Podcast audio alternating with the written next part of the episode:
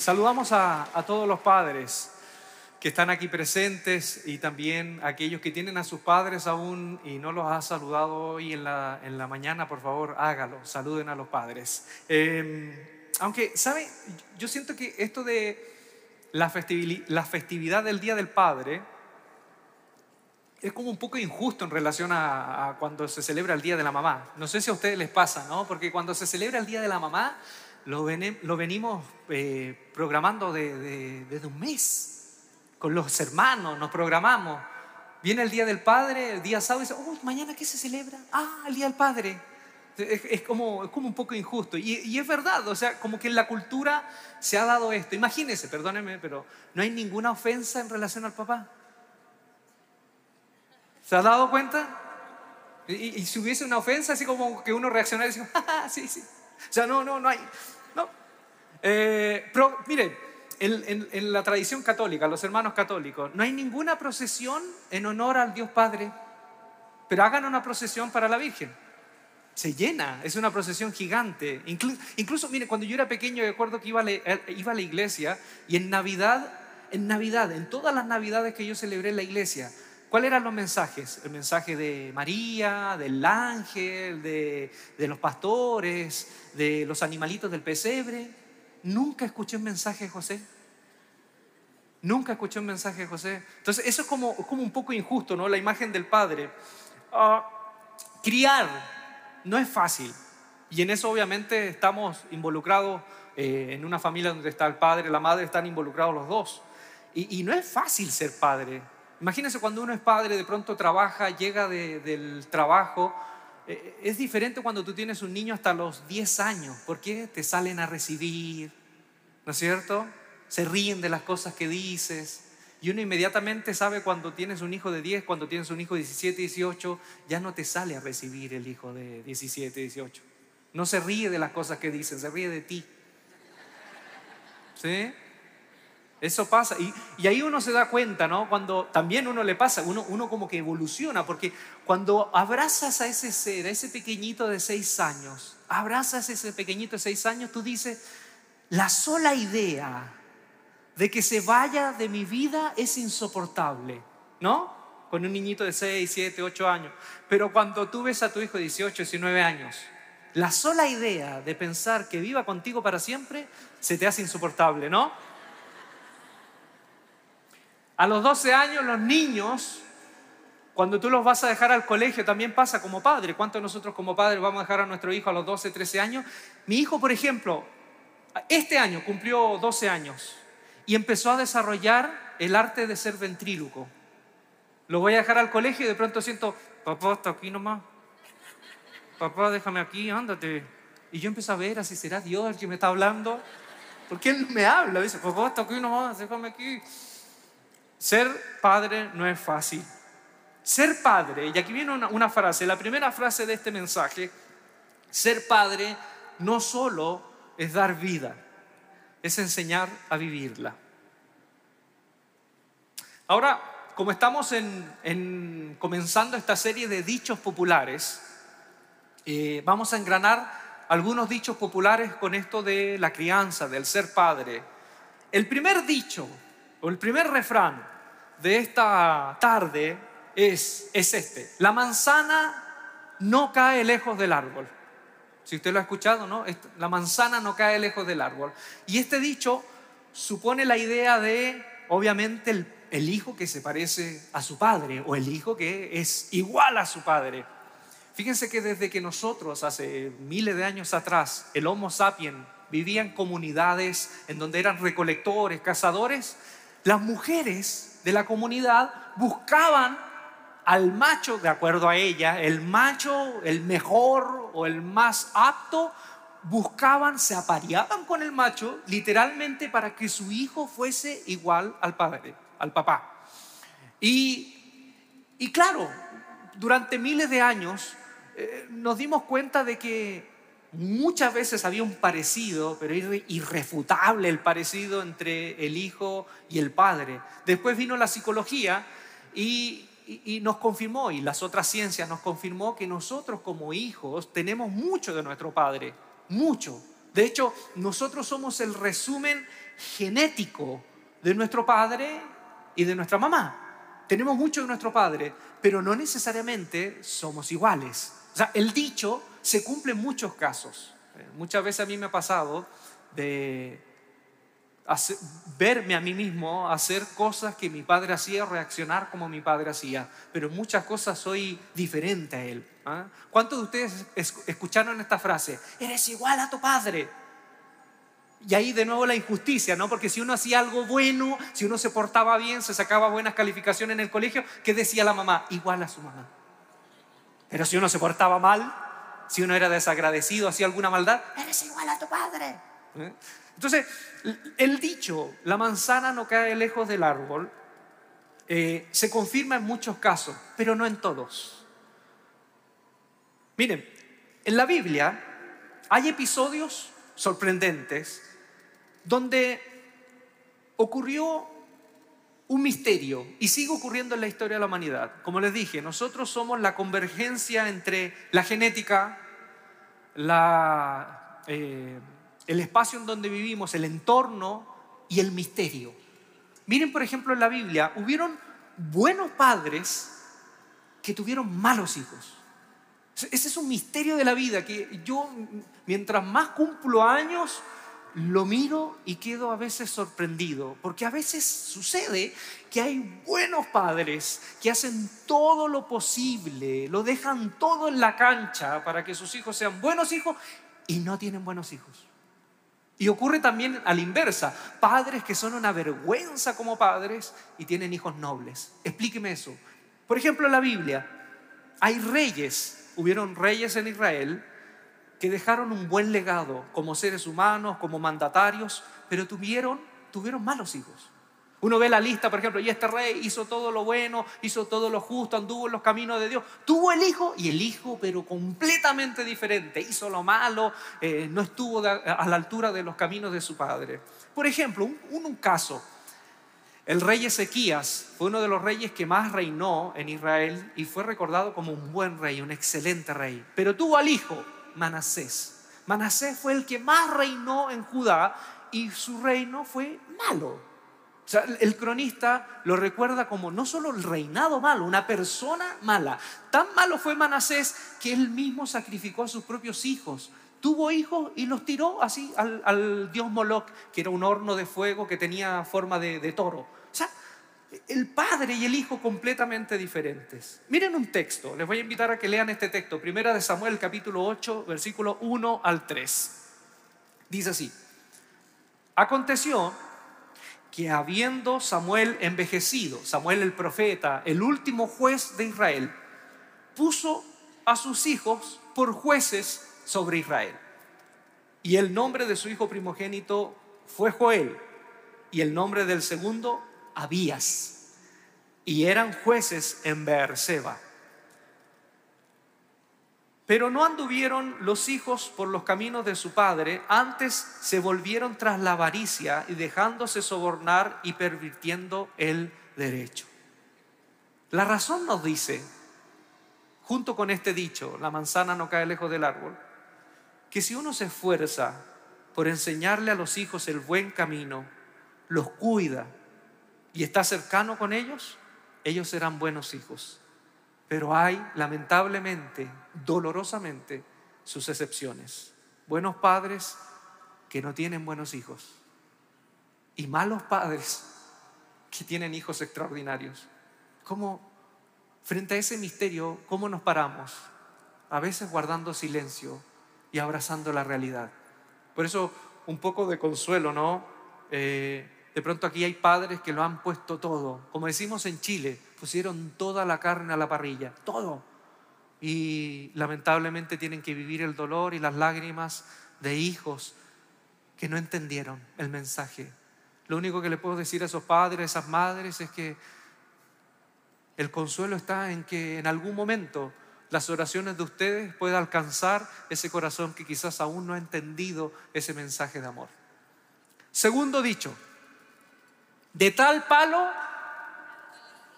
de tal palo, tal astilla. Es parecido al primero, ¿eh? de tal palo, tal astilla.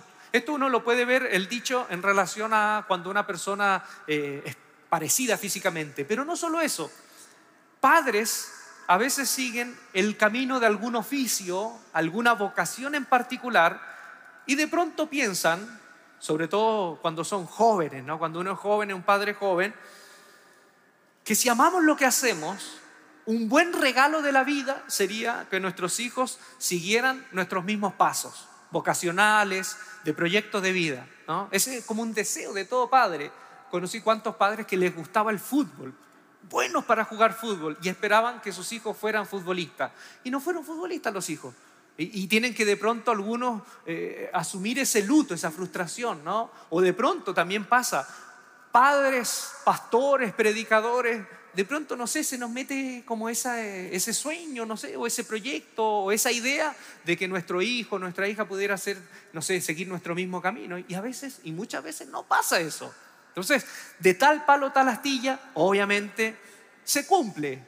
Es una, una verdad de acuerdo al criterio de la realidad en muchos casos, pero no en todos.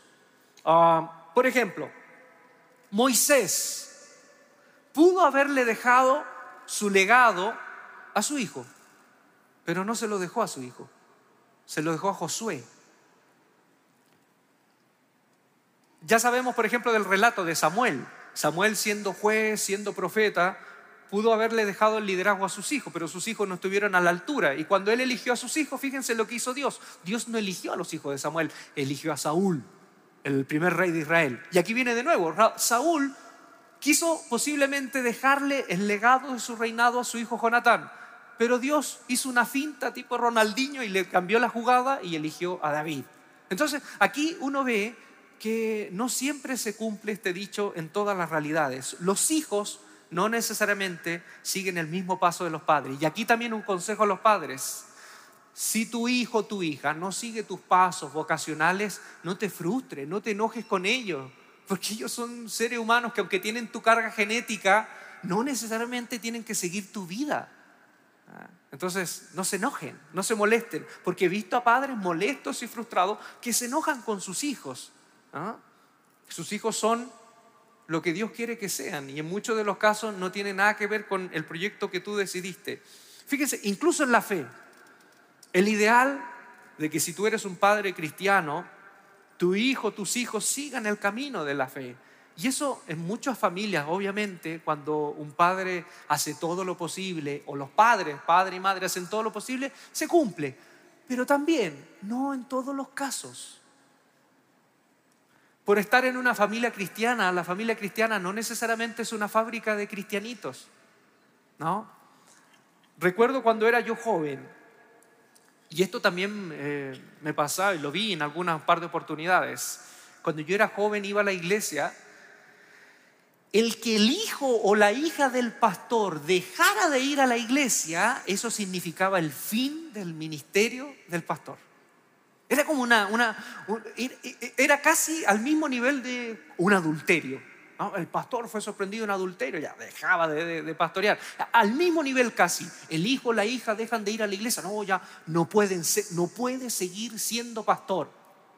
Y se argumentaba en dos versículos básicamente adjudicados a carta de Pablo, y lo vamos a leer acá.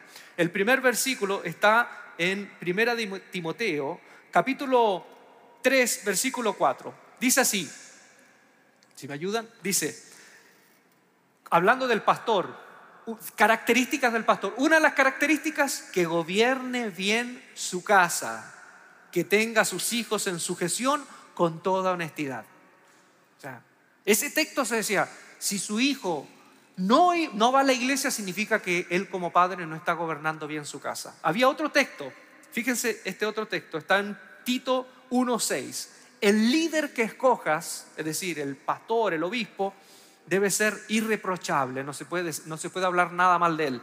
Y debe tener solo una esposa. Cuando habla de una esposa, está hablando en el presente una esposa, no debe ser vígamo. Sus hijos deben ser creyentes. Y esto ya suena categórico, ¿no? Absoluto. Deben ser creyentes y no deben tener fama de disolutos o desobedientes. Entonces, estos textos se tomaban y se decían, si es pastor y quiere seguir siendo pastor, su hijo tiene que ser cristiano. Y a veces pasaba por ejemplo, en la iglesia donde yo fui parte cuando joven. El pastor era un buen hombre, un matrimonio pastoral excelente. Y los hijos cuando crecieron, ya adultos, un par de ellos, porque ellos tuvieron muchos hijos, un par de ellos como que se desconectaron un tiempo, fíjese, un tiempo nomás se desconectaron de la comunidad y ya era categórico, no pueden seguir siendo pastores. Lo que yo tengo que decir referente a estos textos, porque ustedes, los que me conocen, saben que no, me gusta quedarme con la primera lectura, siempre le busco más, porque creo que a veces cuando uno hace una relectura puede encontrar realmente el significado y no la interpretación que se, ha dado por siglos. Hoy muchos expertos ven en esta palabra, sobre todo en Tito, porque la primera, primera Timoteo dice que estén, que estén en sujeción. Es decir, en otras palabras, si alguien quiere, seguir, quiere ser pastor o liderar una iglesia, que los hijos lo respeten. Eso es lo que dice, simplemente eso, que los hijos lo respeten. Pero Tito suena categórico, debe ser creyente. La palabra en griego para creyente es pistá. Y pistá viene de pistis. Pistis en griego significa fe. Pero no solo significa fe, significa confianza, fidelidad. Y dependiendo del contexto, puede sonar a alguien que tiene fe o a alguien que es confiable.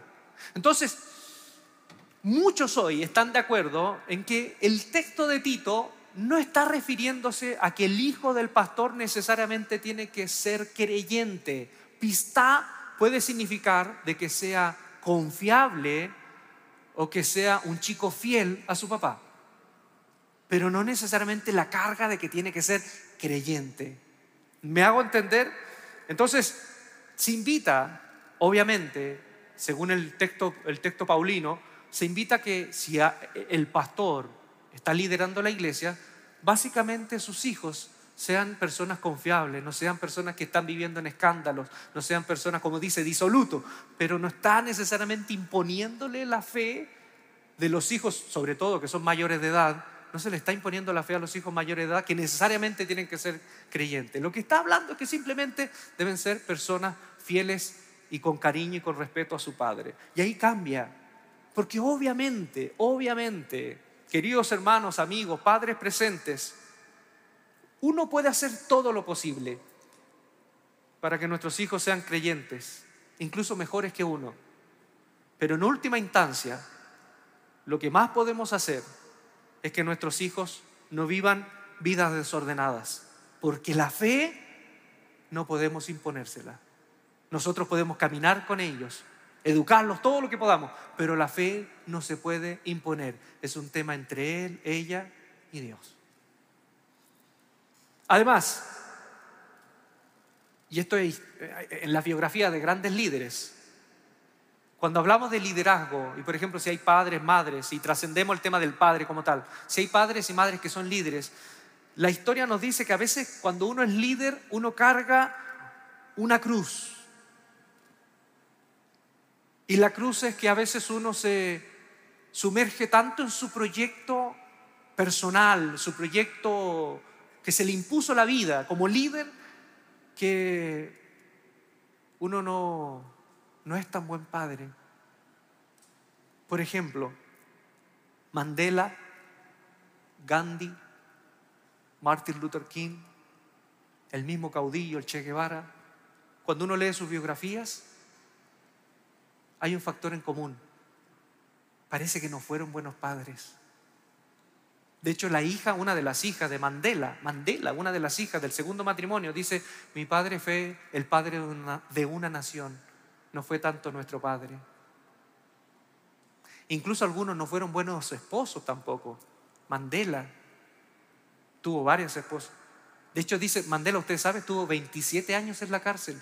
27 años en la cárcel, soportando trabajo duro, forzoso. Salió de la cárcel y duró dos años de matrimonio. O sea, si había algo más duro que la cárcel, si había algo más pesado que estar 27 años en esa celda, era el matrimonio. Entonces, ¿cuál es el, consejo? Una sugerencia, una sugerencia. La sugerencia es, si alguien de aquí tiene un llamado importante, una vocación especial, y es soltero, soltera, considere, considere esto. Si tener una familia puede caber en ese proyecto personal. Porque si en la honestidad de tu corazón tú tienes un llamado increíble, un llamado no necesariamente a Dios, un llamado al arte, un llamado a la política, un llamado social potente, pregúntate si realmente una familia, como dicen allá en el sur, se bancaría ese llamado. Y si realmente tú estarías a la altura de ser un buen padre, una buena madre, un buen esposo, una buena esposa. Tercer dicho. Oye, nos vamos a ir de aquí con alegría, ¿no? Porque con esto nos, nos vamos a la azotea, a la cornisa de acá y nos lanzamos todos los padres, ¿no? Tercer dicho, hijo sin dolor, padre sin amor. Hijo sin dolor, padre sin amor. Hace poco, los que me ubican en Facebook, en el Día de la Madre escribí algo de la chancla.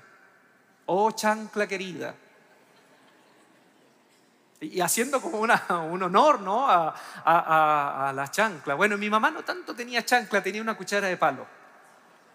O sea, objetivamente en mi caso hubiese dicho, oh, cuchara de palo, tú que nos acompañaste en varios momentos, te llevamos en nuestra espalda con amor.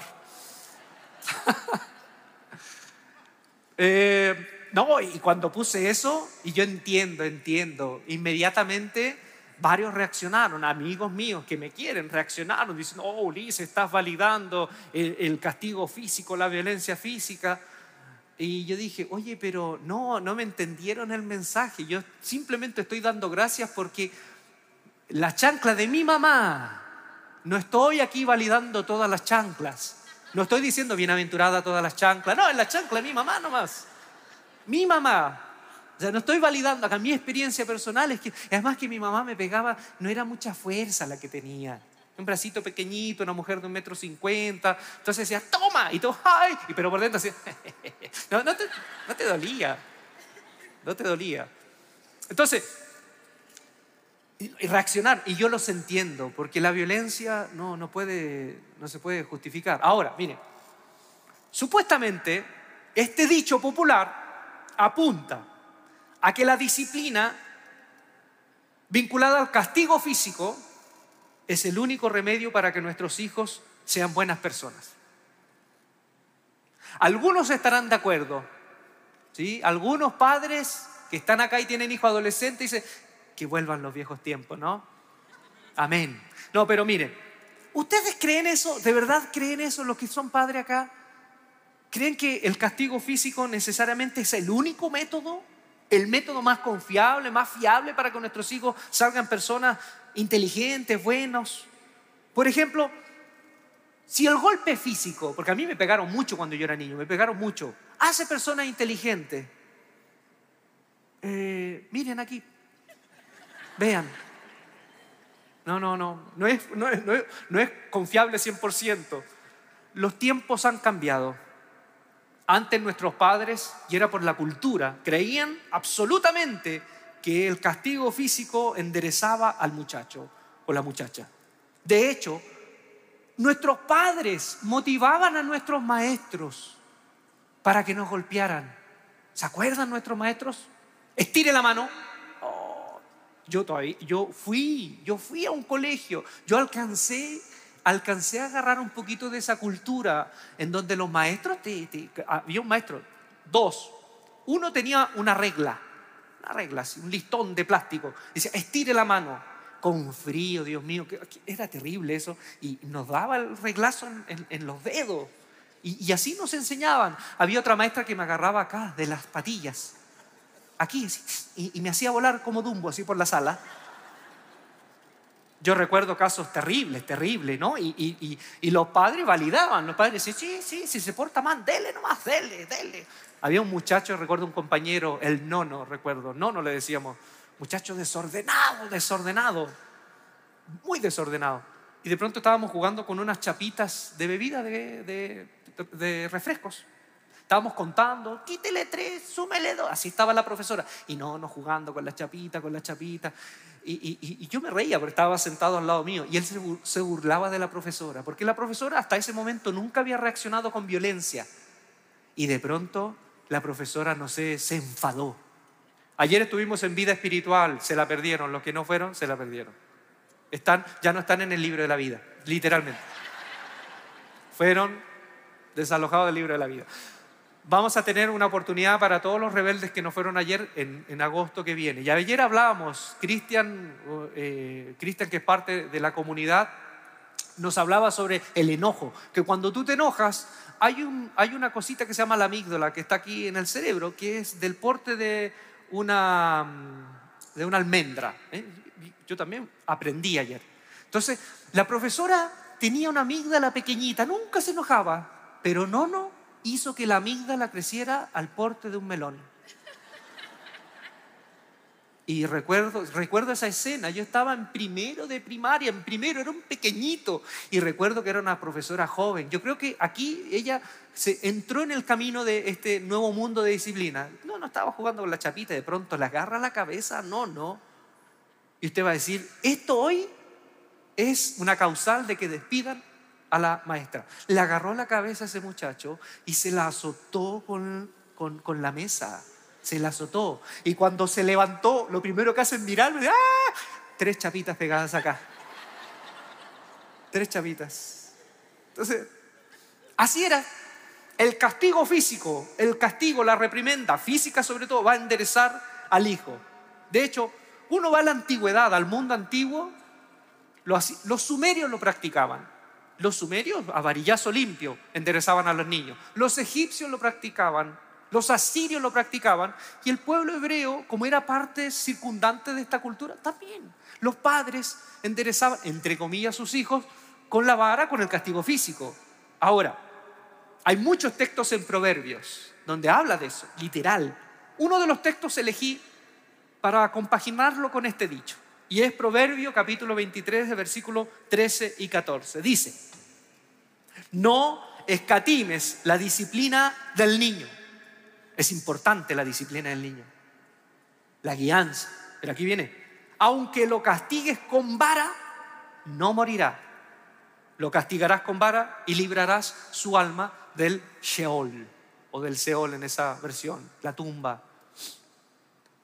¿Qué es lo que dice? Es preferible un hijo con varillazos a un hijo en la tumba por su conducta y su vida desordenada. Yo sé que si termino acá y esto se publica, pastor de Epicentro está promoviendo la violencia infantil. Pues nos faltan, no nos faltan. Tengo varias cositas y con esto voy a terminar. Primera cosa, la Biblia en muchos textos no está por sobre su cultura. En muchos textos no está por sobre su cultura. No hay ningún texto de la Biblia que diga liberemos a todos los esclavos, las cartas paulinas, no, los esclavos, los amos cristianos, los amos que son amos de esclavos no pueden tener esclavos. Ningún texto pastoral de Pablo dice eso. Es más, lo que dice Pablo, esclavos, sométanse a su amo, sírvanle como al Señor, amos, no, no, no los traten mal, pero no hay como un salto de desconocer el contexto cultural en muchos textos la Biblia no está por sobre su cultura.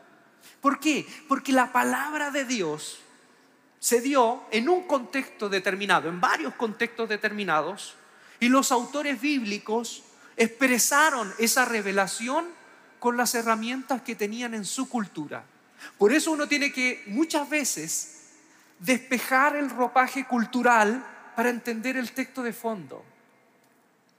Segundo, estos textos, que son enfáticos, no se, no se centran en la brutalidad. Si usted lo lee y lee el contexto, cuál es la idea de fondo, no es centrarse en la brutalidad del castigo físico, sino el fin de estos textos es invitar a que el padre o la madre puedan conducir a sus hijos, puedan tener disciplina a sus hijos. El castigo no es el fin, sino la transformación de la vida del muchacho. El castigo no es el fin. Más allá de la envoltura cultural, lo que nos dicen estos textos es que aquel padre que ama a su hijo no puede ser indiferente a su hijo. El amor, lo contrario, no es el odio, es la indiferencia. Y un padre no puede ser indiferente. Por eso, si ve que su hijo está errando su camino, tiene que hacer todo lo posible por encarrilarlo. Y, los, y los, las herramientas que tenían en su época era la vara, el castigo físico, pero no se centraba en el castigo físico como tal. Tercero, cuando Jesús habló de su, del Padre, de Dios Padre, la parábola más conmovedora que habla del Dios Padre es la parábola del Hijo Pródigo. ¿Se acuerda de esa parábola? ¿Cómo era el Padre con esos dos hijos?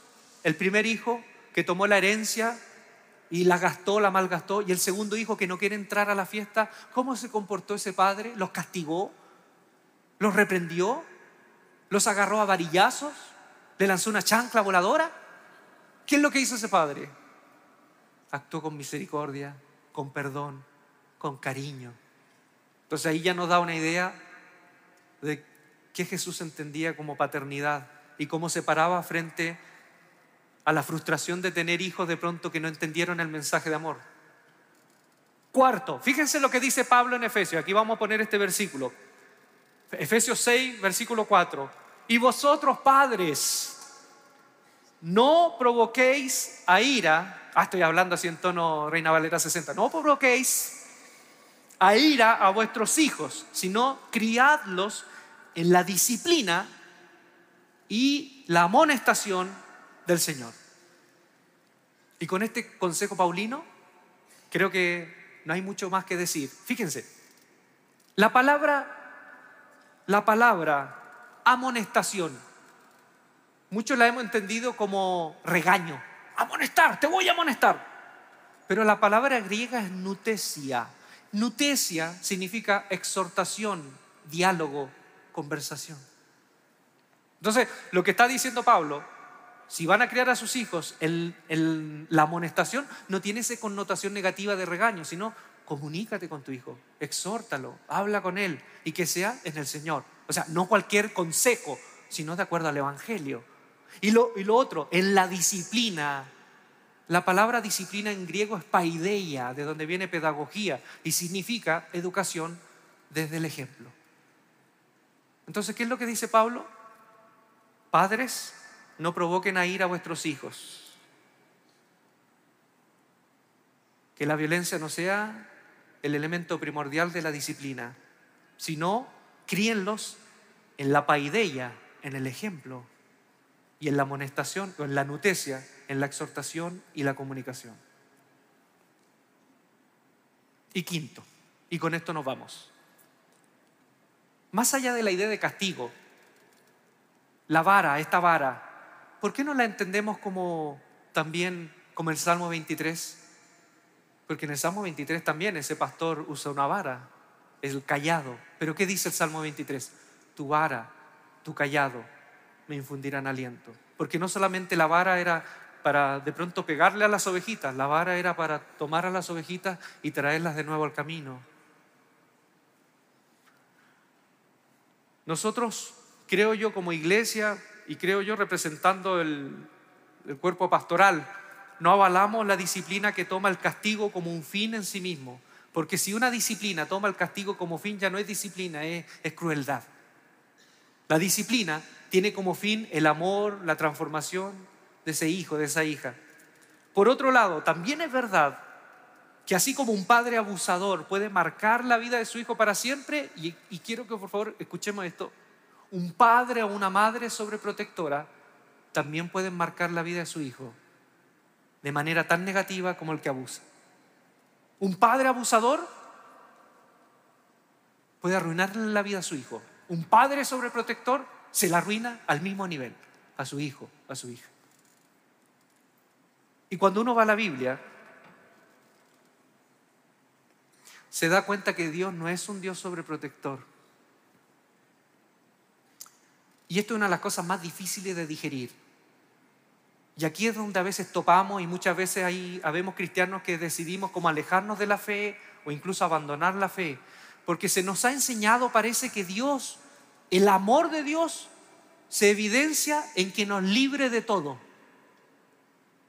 Y yo a veces escucho, en Chile por ejemplo, a veces cuando hay tantas catástrofes naturales, porque en Chile tenemos, tenemos terremotos, volcanes, eh, ahora apareció un tornado, tenemos políticos, tenemos muchas catástrofes en ese país. Hay muchas cosas terribles que suceden. Entonces, hace poco un tornado arrasó literalmente sobre unas casas. Y yo vi en Facebook una, una persona, una hermana que decía, ay, doy gracias a Dios porque el tornado, Dios nos cuidó y el tornado no pasó sobre nuestra casa. Y yo pensé, oye, entonces Dios te cuidó, no pasó el tornado por tu casa, pero destruyó la casa de tus vecinos. O sea, ese es Dios. No, no creo en ese Dios. Yo personalmente no creo en ese Dios. En ese Dios que te tiene, entre comillas, que cuidar de todo, en todo momento. No niego que a veces Dios, en su soberanía, pueda mover un dedo meñique a, a nuestro favor y podamos contar esa historia, pero no podemos hacer doctrina de esa experiencia, porque en la práctica muchos de nosotros, aún siendo cristianos fieles, amando a Dios, podemos morir de un cáncer, podemos morir de una enfermedad trágica, de un accidente, nos puede pasar algo terrible, y no por eso Dios deja de ser Dios o deja de amarnos. Por eso a veces encuentro que cuando hablamos de Padre, Dios Padre, se nos entrecruza, entrecruzan muchas enseñanzas que no necesariamente son tan apegadas al Evangelio. Pensamos que Dios como Padre nos tiene que cuidar de todo, porque nosotros como hijos, como padres, queremos cuidar de, todo, de todas las cosas malas a nuestros hijos. Y aquí nos encontramos con ese misterio. Dios no es sobreprotector. Entonces la pregunta, ¿Cómo se evidencia el amor de Dios Padre? Fíjense este versículo. Cuando Jesús le dice, si ustedes siendo malos son buenos padres, ¿cuánto más Dios? Fíjense en este versículo y con esto terminamos. Pues si vosotros, siendo malos, sabéis dar buenos regalos, buenas dádivas a vuestros hijos, ¿cuánto más vuestro Padre Celestial dará el Espíritu Santo a los que se lo pidan? El amor paternal de Dios no está en cuidarnos de todo, ni de todo accidente, ni de toda enfermedad. De hecho, el Padre nuestro, Jesús dice, nos dice, líbranos de toda enfermedad, líbranos de la muerte, ¿no dices? Dice, líbranos del mal, de las repercusiones del mal, de no ser tentados. Pero en esta vida, en esta vida, cuando sucede algo malo, podemos pagar moros y cristianos. Pero eso no significa que Dios no nos deja de amar. Aquí lo dice el texto. El Padre bueno prueba su amor dándonos el Espíritu Santo. ¿Y qué es, qué es la presencia del Espíritu? El Espíritu Santo en la Biblia es la fuerza que sostiene todo el universo. Eso es el Espíritu. ¿Qué nos quiere decir?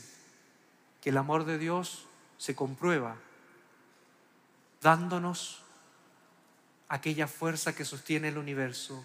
Es decir, cuando nos sucedan cosas malas, cuando nos golpee la vida, la muerte o la enfermedad, no estaremos solos. La fuerza que sostiene el universo nos sostendrá a nosotros. Y en eso se evidencia el amor de Dios. Como decía Pablo, ¿quién nos podrá separar del amor de Dios? Hambre, tribulación, angustia, persecución.